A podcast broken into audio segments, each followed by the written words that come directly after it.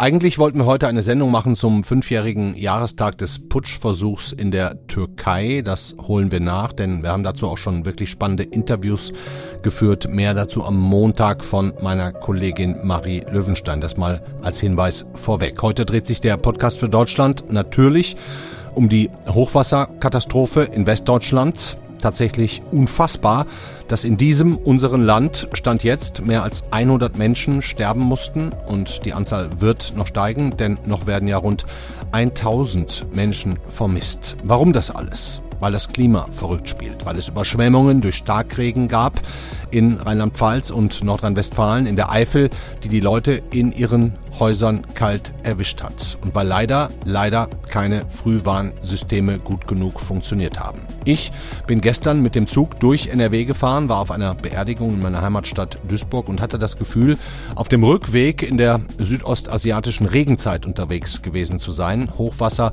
Zusammenbruch der Infrastruktur, Fragezeichen in den Gesichtern um mich herum. Ich habe großes Mitgefühl mit den Opfern, mit den Toten und Angehörigen und habe Fragen. Die werde ich heute stellen, unter anderem bei meinen FAZ-Kollegen, die vor Ort unterwegs waren und sind und Stimmen eingesammelt haben, aber auch bei einem Wetterhistoriker, der die Klimageschichten einordnen kann und dem deutschen Katastrophenschutz. Hallo und herzlich willkommen beim FAZ-Podcast für Deutschland an diesem Freitag, den 16. Juli. Ich bin Andreas Krobock. Schön, dass Sie heute dabei sind.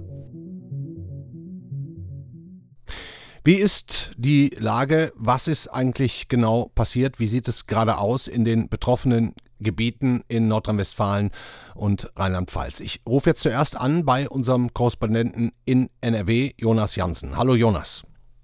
Hallo Andreas. Jonas, lass uns doch erstmal versuchen, irgendwie nochmal klarzukriegen, was da in den vergangenen 48 Stunden in der Eifel und vor allem auch im Kölner Umland passiert ist. Hochwasser, klar. Aber wieso sind da die ganzen Häuser überflutet worden? Also jetzt der stärkste Fall zuletzt war die Erft, die über die Ufer getreten ist. Da ist in der Nacht zu Freitag äh, der Ortsteil Blessem von Erftstadt mhm. wirklich richtig überflutet worden. Da waren Häuser weg, Straßen, äh, Straßen wurden überspült. Ein Reitstall, den es mal gab, gibt es jetzt nicht mehr. Ähm, da sind riesige Erdlöcher. Da war einfach so viel Wasser, das ist dahin, wo es hin wollte und äh, nicht mehr da geblieben, wo es eigentlich lang fließt. Hm. Kannst du ganz, einmal ganz kurz geografisch einordnen, Erftstadt, wo liegt das genau? So ein bisschen südwestlich von Köln hm. ähm, und schon so Richtung Rheinland-Pfalz. Also da in der Nähe sind dann auch die Talsperren, über die ja immer geredet wurde. Ja. Die Ruhrtalsperre, die Steinbach-Talsperre, die sind da nicht so weit von entfernt. Und da war auch natürlich die Sorge in den vergangenen Stunden immer groß, dass äh, wegen des vielen Wassers, das da drin war und wegen noch anhaltender Regenfälle, da irgendwas mit diesen Talsperren passieren könnte und es deshalb natürlich dann entlang der Flüsse noch mal viel mehr Hochwasser gibt. Mhm. Also da hat, haben die Kreise inzwischen gesagt, ähm, dass das da kontrolliert abfließt, dass es dadurch natürlich weiterhin Hochwasser gibt. Dadurch gibt es auch jetzt, obwohl es gar nicht mehr regnet, immer noch neue Hochwasserfälle, mhm. weil halt das Wasser irgendwo hin muss. Mhm.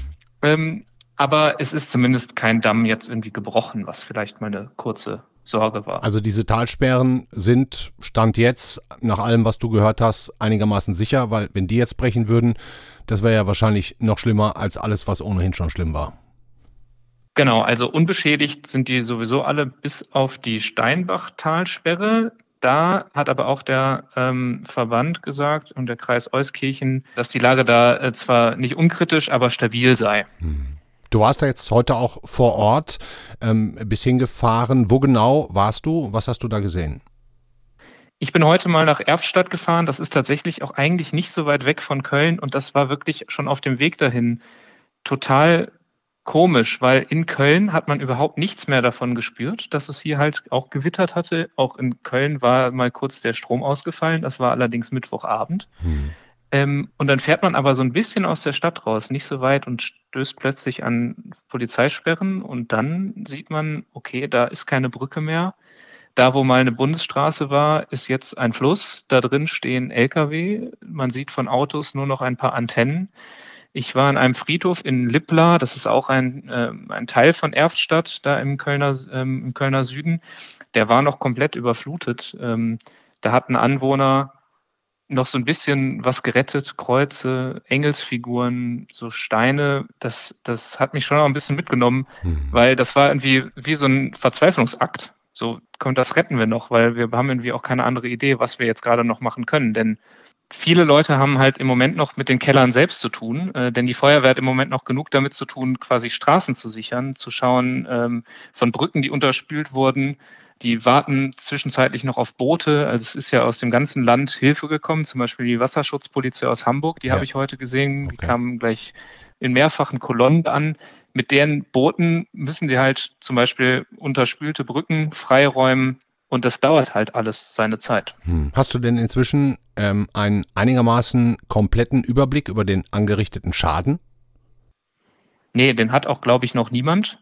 Es ist auch im Moment noch die ähm, Frage, wie viel das kosten wird. Das werden natürlich Milliarden werden. Es ist auch schon klar, das ist ja auch schon auf Bundesebene sowie auf Landesebene, sowohl in Rheinland-Pfalz als auch in Nordrhein-Westfalen gesagt worden, dass sowohl den Menschen als auch den Kommunen geholfen wird. Das, da geht es ja auch um Instandsetzung und sowas. Mhm. Aber weil an vielen Orten halt im Moment noch so viel Wasser ist, kann man ja noch gar nicht sehen und beziffern, wie groß der Schaden ist. Es waren auch heute noch, zum Beispiel in diesem Stadtteil Blessem von Erftstadt, da waren auch heute noch Leute eingesperrt. Da ging es natürlich erstmal darum, wie kriegen wir diese 50 Leute mit Booten da weg. Hm. Du hast ja auch mit vielen Menschen. Das geht natürlich vor. Ja, du hast mit vielen Menschen gesprochen. Heute hast du uns auch O-Töne mitgebracht. Wir hören uns mal eine äh, Frau in Blessem an. Da ist bei irgendeinem Nachbarn, wir wissen noch nicht wem, der Heizöltank scheinbar geborsten und wir haben das ganze Heizöl im Garten. Steht so hoch rotes, rote Brühe. Soll ich es in den Nachbargarten pumpen? Also, das ist das Problem, das ich jetzt habe. Darum müsste die Feuerwehr kommen, aber die sagen, sie haben noch größere Baustellen als Öl. Ja, es ist, ist ein Drama. Also ich habe jetzt schon mitgekriegt, dass wir wahrscheinlich 14 Tage keinen Strom haben werden. Das Internet, darauf kann ich verzichten, aber ist jetzt nicht angenehm, aber, das, aber der Strom. Und vor allem, wir können nicht auf Toiletten gehen. Ne? Das war jetzt die Frau. Ähm, wie, wie geht es den Menschen da? Die, die hörte sich ja eigentlich noch relativ, ja, wie soll ich sagen, äh, gefasst an, fast. Ja, dass ich mit ihr reden konnte, hing natürlich auch damit zusammen, dass sie vielleicht nicht ganz so stark betroffen war. Also ich habe noch ein Paar gesehen, da ist der Mann mal kurz ins äh, durch das Erdgeschossfenster reingestiegen, ähm, barfuß, und seine Frau hat schon gesagt, pass auf dich auf, das ist es nicht wert, weil es wird ja auch immer wieder gewarnt, dass man das eben nicht machen soll, wegen möglicher Stromschläge. Ähm, und der hat aber nur schnell die Fenster zugemacht, weil die Angst vor Plünderern hatten.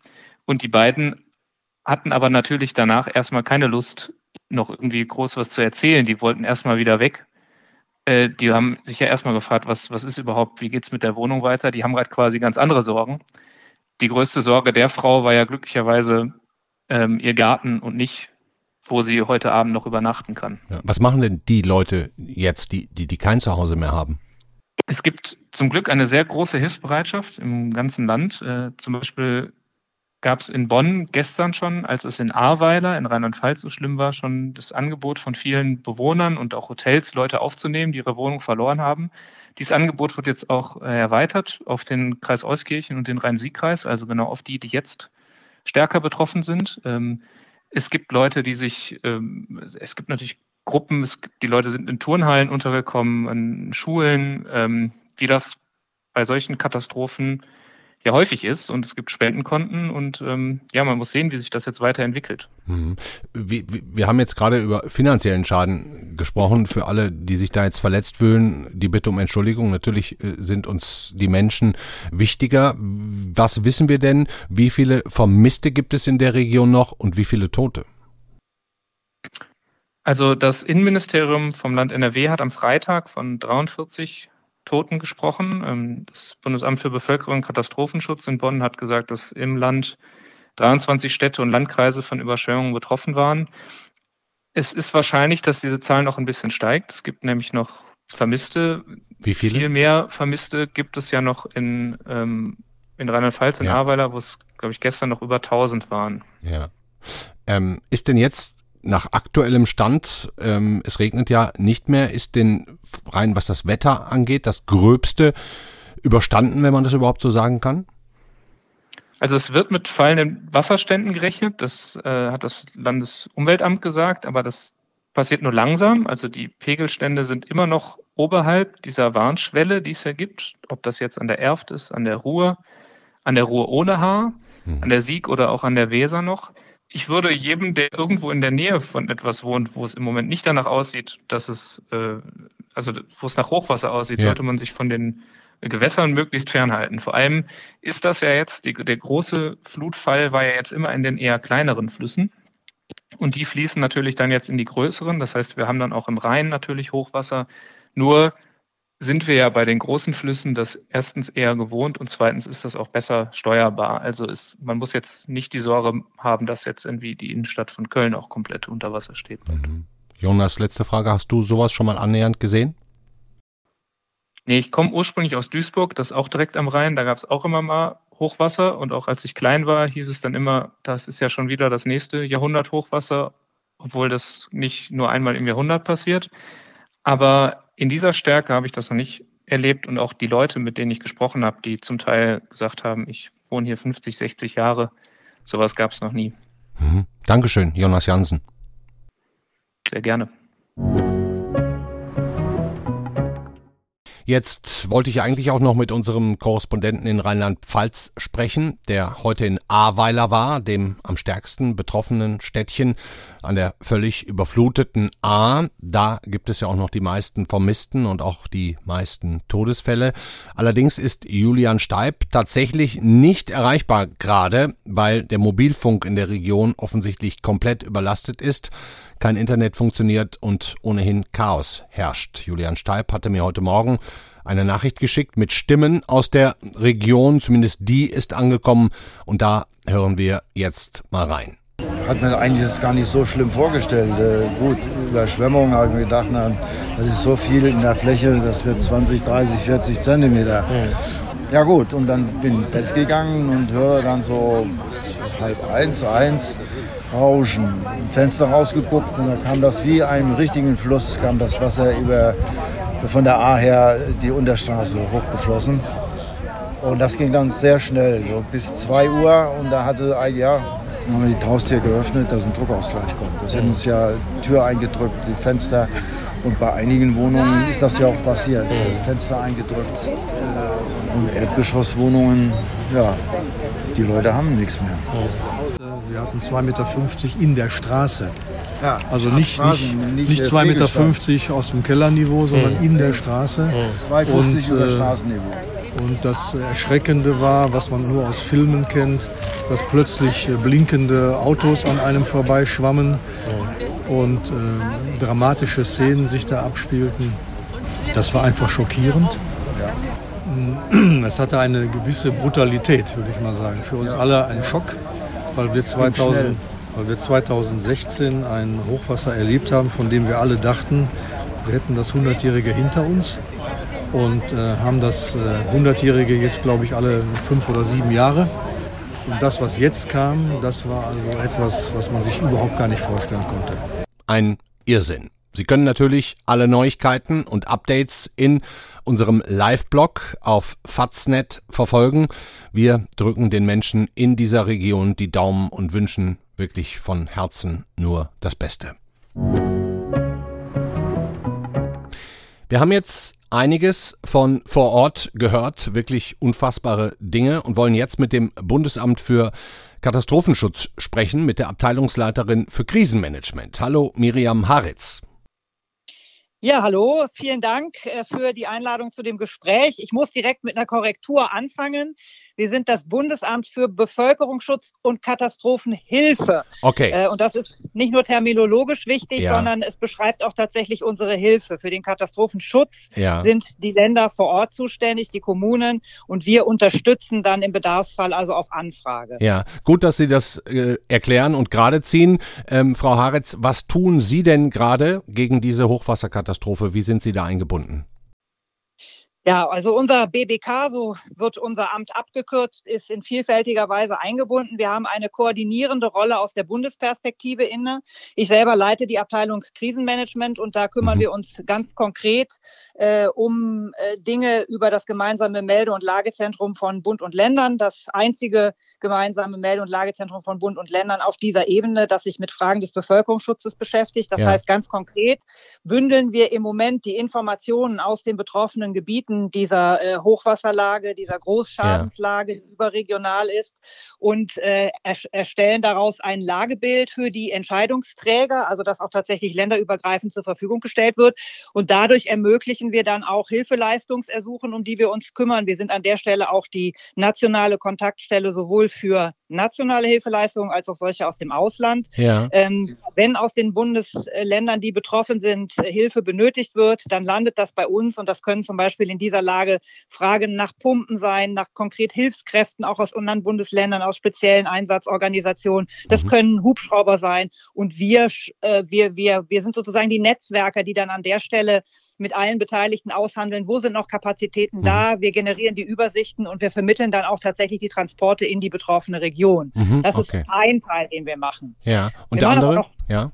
Ja, noch ein paar andere Dinge. Ähm, also wir sind zuständig für die Warnung der Bevölkerung und haben dafür ein modulares Warnsystem, abgekürzt MOVAS, das satellitengestützt arbeitet und an das verschiedene Warnkanäle und Warnmittel angebunden sind. Das ja. sind beispielsweise die öffentlich-rechtlichen Rundfunkanstalten, das sind die Werbetafeln, die man so kennt, das sind Webseiten, das ist aber auch die Warn-App Nina, die wir selber betreiben über die dann die betroffenen Kommunen und Länder ihre Warnmeldungen einstellen können. Das heißt, mhm. wir stellen dieses System zur Verfügung und genutzt wird es durch die Bedarfsträger vor Ort. Mhm. Und äh, da haben wir also äh, ab dem Zeitpunkt, wo uns auch über den DVD entsprechende Warnmeldungen für die Wetterlage kommuniziert wurden, auch entsprechend in den betroffenen Regionen mehrere Warnmeldungen verteilt. Das heißt, wir haben aktuell noch 66 Warnmeldungen, die diese Hochwasserlage betreffen, die noch aktuell sind. Und äh, wir arbeiten natürlich auch mit verschiedenen anderen Partnern zusammen. In Deutschland selber sind das natürlich die Einsatzorganisationen, also unsere Partnerbehörde THW auf Bundesebene,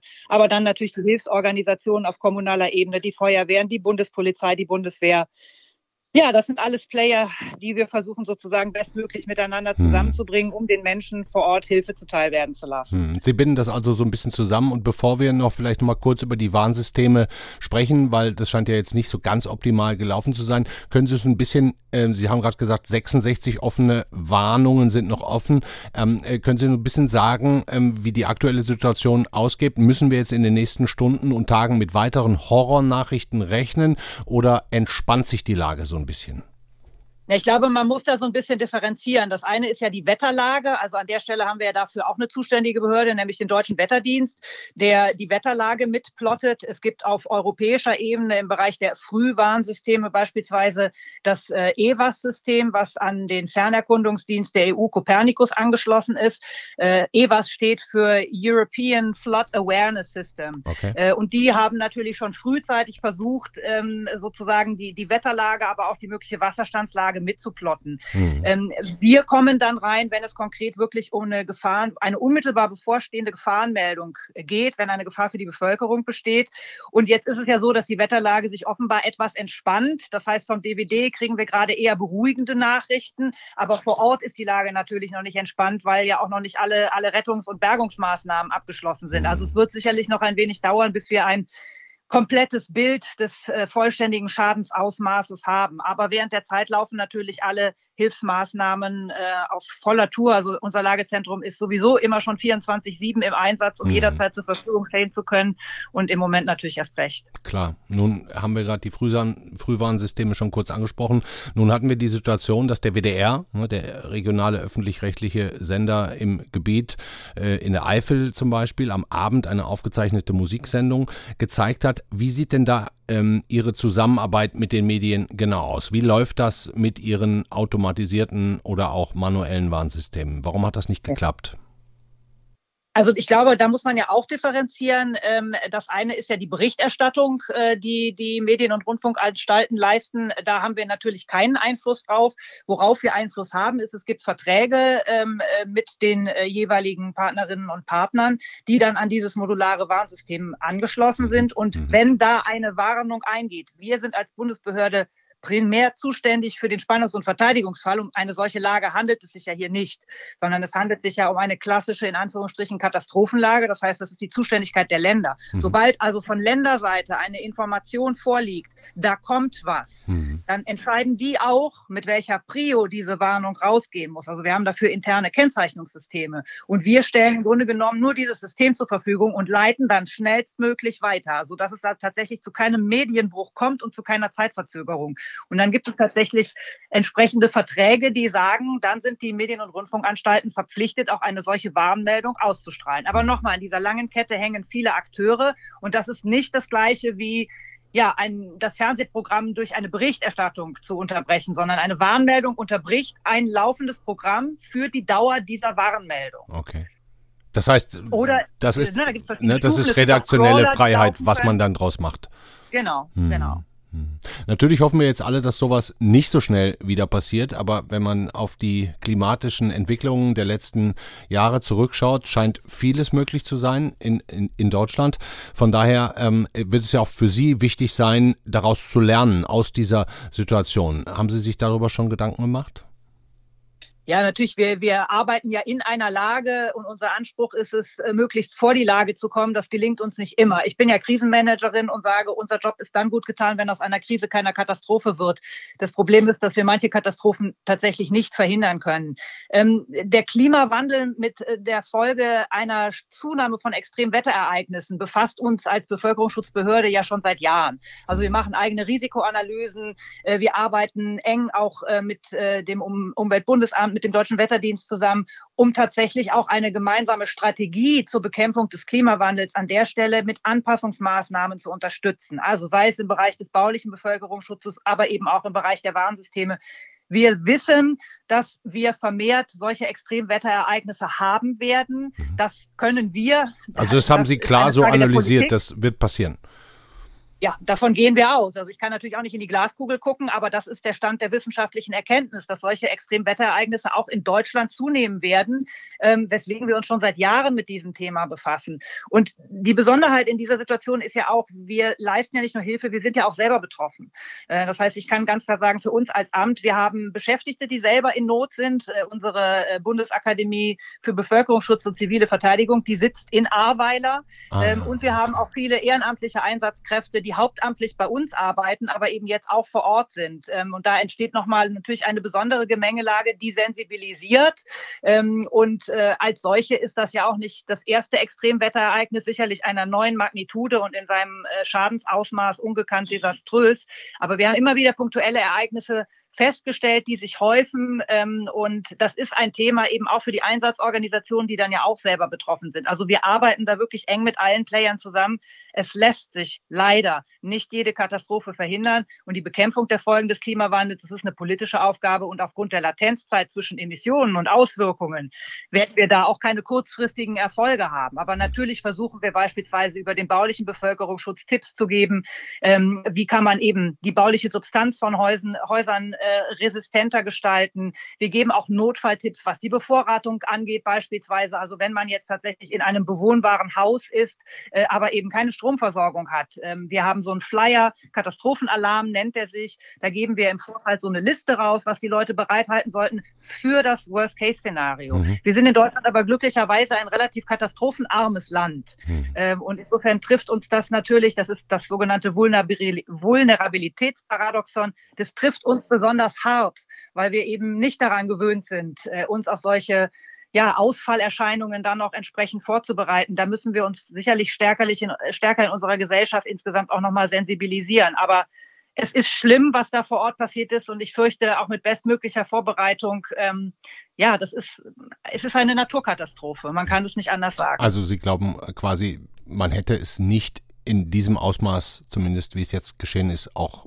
verhindern können. Das ist eine schwierige Frage, aber äh, ich, ich denke, dass die verantwortlichen Stellen tatsächlich ähm, vieles getan haben im Vorfeld, um die Menschen zu warnen. Aber ganz ehrlich, also wer hat sich das schon vorstellen können, dass es ein solches Ausmaß ja, annimmt? Also ich meine, ich bin Fachfrau an der Stelle und trotzdem habe ich mir nicht vorstellen können, wie schnell ein Haus wegen solcher Regenmassen tatsächlich kollabieren kann. Das ist einfach erschütternd, sowas zu sehen. Äh, und insofern ist es umso wichtiger, dass wir jetzt mit allen Kräften des Bevölkerungsschutzes zusammenstehen, um die mhm. Menschen vor Ort in dieser Situation zu unterstützen und zu retten, was zu retten ist. Ja, absolut. Ich danke Ihnen auch sehr für das kurze Gespräch, Frau Haritz, ähm, und drücke Ihnen die Daumen und wünsche Ihnen sehr, sehr viel Erfolg bei den noch anstehenden Hilfsmaßnahmen. Dankeschön. Vielen Dank. Tschüss. Wir haben gerade vom Bundesamt für Bevölkerungsschutz und Katastrophenhilfe gehört, dass man solche Unwetterkatastrophen nie ganz vorhersehen kann und auch nie perfekt warnen kann vor solchen Ereignissen. Und dennoch beschäftigen sie sich natürlich damit schon seit vielen Jahren, weil durch den Klimawandel die Wahrscheinlichkeit steigt, dass eben sowas Unvorhersehbares doch passiert. Wir sprechen jetzt mit Dieter Gärten vom Potsdam Institut für Klimafolgenforschung. Hallo, Herr Gärten. Hallo.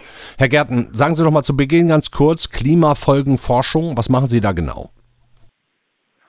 Also ich selber beschäftige mich mit dem globalen Wasserkreislauf äh, mhm. seit, seit vielen Jahren. Wie verändern sich die Wasservorräte? Wie wirkt der Klimawandel darauf? Wie hängt es mit Vegetation zusammen? Wie knapp ist das Wasser ja. sozusagen? Also alles immer auch im Kontext. Wie steht das Wasser im Kontext mit Klima und der ganzen, im ganzen Erdsystem sozusagen? Mhm. Und wenn Sie jetzt in, schauen, ja. sehr, benutzen sehr viel wie Modelle, um in die Zukunft zu schauen, wie sich die Entwicklung in Zukunft ent, äh, ja, äußern kann, wenn der Klimawandel weiter voranschreitet, aber auch die Wassernutzung weiter voranschreitet oder die Waldrodungen. Ja. Und wenn Sie jetzt in Kürze darstellen müssten, Herr Gärten, welche Schlussfolgerungen Sie in den letzten Jahren gezogen haben, welche wären das? Kommt jetzt auf das, auf das Thema genau an, worauf Sie anspielen. Naja, aber eine in Bezug auf das Hochwasser sicher, natürlich jetzt ja, auch, ne? Klar. Ja, eine Schlussfolgerung ist, der Klimawandel äh, ist ein Fakt und äh, überwiegend geschieht er äh, durch menschliche Einflüsse, nämlich durch die Emission von Treibhausgasen und er äußert sich zunehmend auch in den letzten Jahren in Extremereignissen und das sogar insbesondere in, in Mitteleuropa. Und unter Extremereignissen verstehe ich Dürren, Hochwasser, Waldbrände äh, und auch Stürme und vor allen Dingen auch Hitzewellen. Das sind alles ähm, Auswirkungen, die wir in den letzten Jahren gesehen haben. Man kann natürlich sagen, das gab es immer schon, aber das Ausmaß, die Dauer, äh, die Intensität, äh, das hat doch eine neuartige Qualität erreicht und auch noch mit steigenden Trend. Hm. Nun haben wir in Kanada 50 Grad Hitze gehabt, sehr ungewöhnlich. Bei uns jetzt überdeutlich viel Regen, überdeutliches Hochwasser in anderen Gebieten der Welt, andere Auffälligkeiten. Sie sagen gerade, ähm, es häuft sich. Lässt sich das statistisch festmachen? Weil natürlich gibt es Menschen, die sagen, wir hatten immer schon Wetterextreme, aber gibt es diese Wetterextreme tatsächlich derzeit oder seit Jahren so geballt wie nie zuvor? Also mit der Statistik ist es noch nicht so ganz eindeutig. Es kommt immer darauf an, worauf man schaut, ob Hochwasser oder Dürren äh, und an welche Art von Ereignis. Was aber deutlich gezeigt wurde, ist, dass die Starkregenereignisse zunehmen. Ob die sich dann zu großen Dürrenauswirkungen, da ist das Bild schon unklarer, weil das äh, nicht Dürren, sondern Hochwasser natürlich äh, ausufern. Das ist äh, unklarer, äh, weil das sind dann auch, ich sag mal, Regionaleffekt oder in Großregionen, immer wieder in anderen Gegenden, immer wieder mit anderer Intensität. Mhm. Man kann jetzt dahin gehen, also für bestimmte Regionen ist es schwierig zu sagen, da gibt es eine Zunahme, aber wenn man das globale Bild zusammensetzt und einfach die Extreme mal zusammenwürfelt und zählt, dann denke ich, werden spätestens die nächsten Jahre, wenn sich diese Trends fortsetzen, auch Statistik, statistisch klar machen, dass wir da eine starke Zunahme sehen. Die wurde eben gezeigt für Starkregenereignisse schon und für Hitzewellen äh, besonders deutlich. Bei Hochwassern und bei Dürren ist es, äh, ist, ist, ist es noch schwieriger, weil die auch komplexer sind in ihrer Entstehung hm. und auch verschiedene äh, Ursachen im Prinzip haben können. Hm. Nun haben Sie gerade ganz kurz einmal gesagt, eindeutig Klimawandel. Lässt sich aus Ihrer Sicht Klimawandel überhaupt noch annähernd leugnen?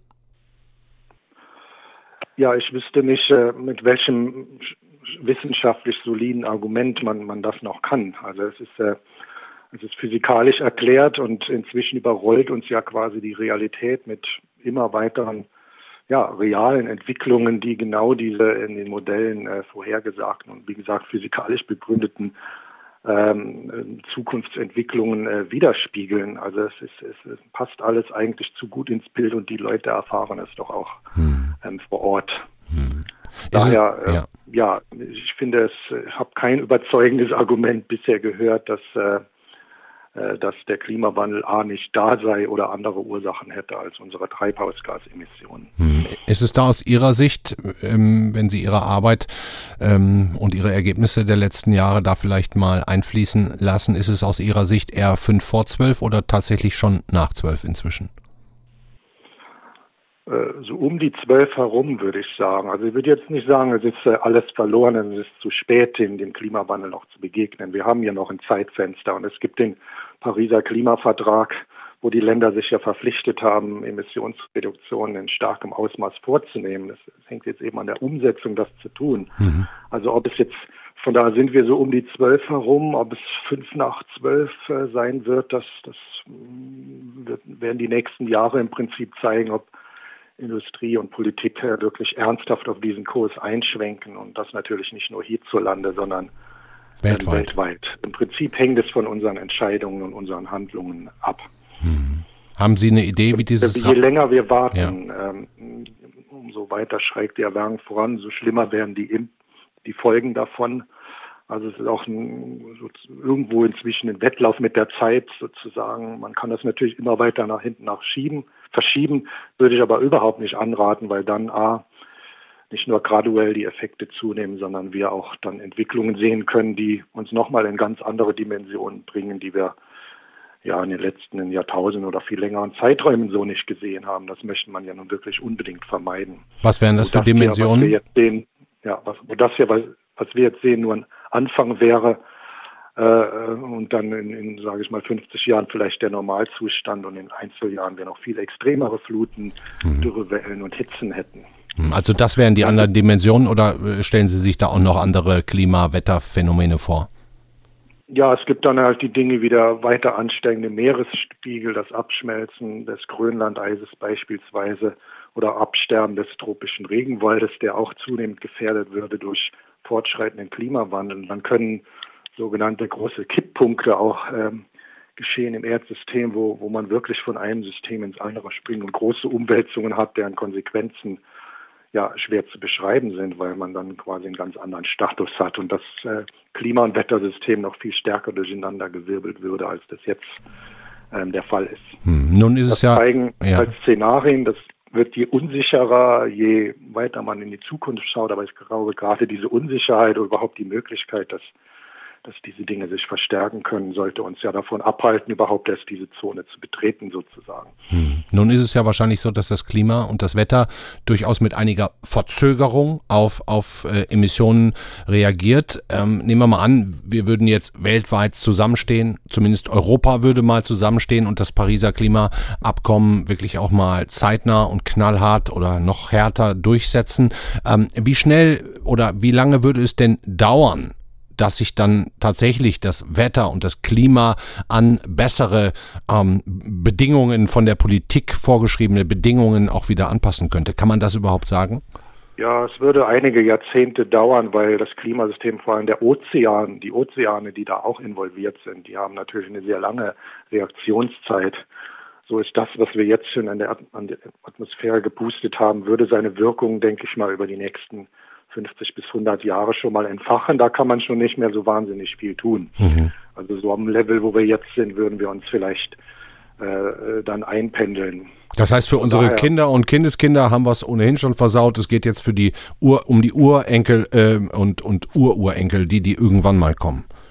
Naja, wenn man sagen will, versaut ist die Situation, die wir jetzt schon haben. Also man kann mhm sie würde sich äh, noch ein bisschen verschärfen, wenn man jetzt sofort auf die Nullemissionen zurückging oder bis 2050 eben, äh, würde man mindestens bei anderthalb Grad landen. Das ist die Hoffnung. Mit einer gewissen Wahrscheinlichkeit ist das auch noch möglich. Und dann wäre das noch begrenzbar, sage ich mal. Dann würden wir uns so in etwa in den Dimensionen bewegen, wo wir jetzt sind und hoffentlich keine bösen Überraschungen ähm, äh, erhoffen. Und daher genau aus diesem Grunde wurde ja das anderthalb beziehungsweise zwei Grad Ziel gesetzt, weil man dann vielleicht gerade so noch in einem Bereich ist, oder wie Sie eben sagten, im 12 Uhr Bereich sozusagen. Ja. Und es ist dann auch nicht fünf nach zwölf. Aber je länger wir warten, je weiter wir Emissionen ausstoßen, umso wahrscheinlicher ist es, dass wir dann in 50 Jahren auch jenseits der zwei Grad landen und sich dann die Effekte eben verstärken. Also es hört sich alles so an, Herr Gärten, was Sie sagen, Zeit haben wir jetzt nicht mehr, was zu ändern. Viel Zeit zumindest nicht.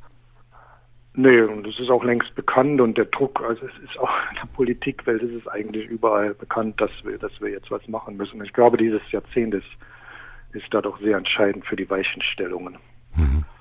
Dankeschön, Dieter Gärten vom Potsdam Institut für Klimafolgenforschung. Gerne. Ja, das war der FAZ-Podcast für Deutschland an diesem Freitag, 16. Juli. Nochmal der Hinweis, ähm, wenn Sie da auf dem Stand bleiben wollen, empfehle ich Ihnen nicht nur die Zeitung morgen, die FAZ oder die Sonntagszeitung, sondern natürlich auch unsere digitalen Kanäle www.faz.net. Da haben wir einen Live-Blog, viele Hintergründe. Wir haben viele Reporter, Korrespondenten vor Ort, die natürlich minütlich berichten und das Ganze dann auch immer wieder einordnen. Wir sind mit den Gedanken in dieser Region bei den Menschen und wünschen uns sehr, dass ja, möglichst viele, die es jetzt erwischt hat und die noch vermisst sind, überleben. Alles Gute.